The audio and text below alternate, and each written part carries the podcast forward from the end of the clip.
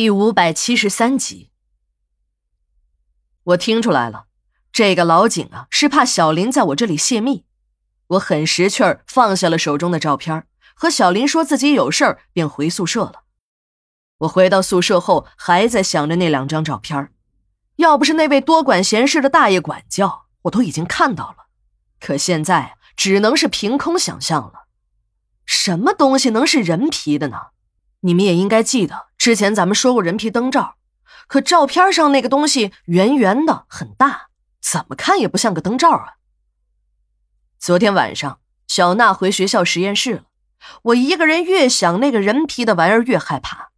要是早知道这么瘆人，我就不该去找小林聊天的，不但没能排遣寂寞，还被吓得一宿睡不着觉。要说这人皮呀，尤其是死人的皮肤。都是和身体的其他组织死死的粘连在一起的，这些我在修复那些车祸死亡、被车轮碾压的稀巴烂的尸体时早就领教过。就算我这个经验还算丰富的法医，想要做到皮肉分离，那都很难。一想到这儿，我就对小林的说法有些怀疑。一个上午，我的脑袋都昏昏沉沉的。到了中午的时候，秦姨接到了一个收尸的电话。是市里的警察打来的，电话很急。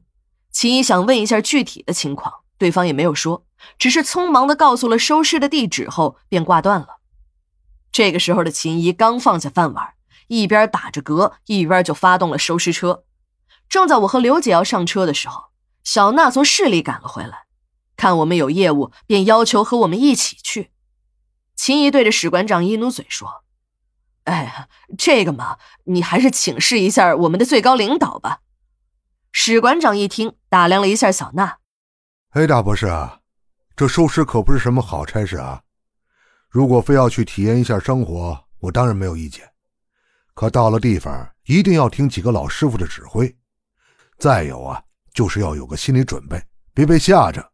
这跟你们在实验室里搞科学实验是两回事啊。史馆长说的没有错。这现场收尸确实和实验室里上解剖课那是两回事儿。实验室里的那些啊，是经过了福尔马林溶液长时间浸泡过的尸体，尸体的组织也早已经变了颜色。如果不是还有个人形，你很难分辨出那是人体的组织。但这现场收尸就不一样了，即使是那些医学院毕业的，号称亲手解剖过尸体的，如果遇上了特别血腥的场面，照样会是晕菜。这也许就是理论与实践的差距吧。不过小娜可不管那些，她一听史馆长这口气啊，是答应了他，就迅速的说了句谢谢后，一头钻进了运尸车。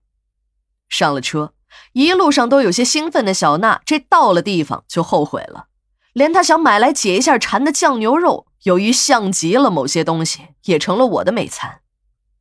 现场是一栋现代化小区的高层。如果我没有记错的话，好像是二十楼。事情是这样的，同楼层的居民发现一家住户的门口放了一个大包裹，这个包裹还把防盗门顶着半开着，一连几天都是这样。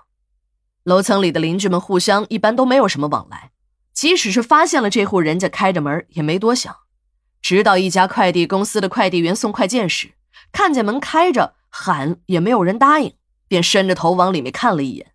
用快递员的话说，这一眼呢倒是没看见什么，但是他却闻到了室内有股浓浓的血腥味儿，所以就报了警。但警察呀却是另一个说法，说这个快递员呢不是去派出所报案，而是去自首的。原来这个快递员是看这户人家装修的很豪华，他早就知道这个小区里住的人非富即贵，正好自己这段时间运气差，打麻将总是输钱。这下啊，好机会来了，正好捞他个一把。想好之后，他从口袋里拿出了两个塑料袋，套在了自己的脚上。为了不让鞋印留在室内，他在把塑料袋套到脚上之前，还把鞋子脱了下来，放在了自己的背包里。有了这一切的准备，他放心的行动了。还别说，收获很大呀！黄金、白金首饰、笔记本电脑、相机、名包、手机，还有不少的现金。有几张信用卡，他没敢动。他知道这些卡里即使是有钱，自己也不能去取。只要一取，就会被警察抓住。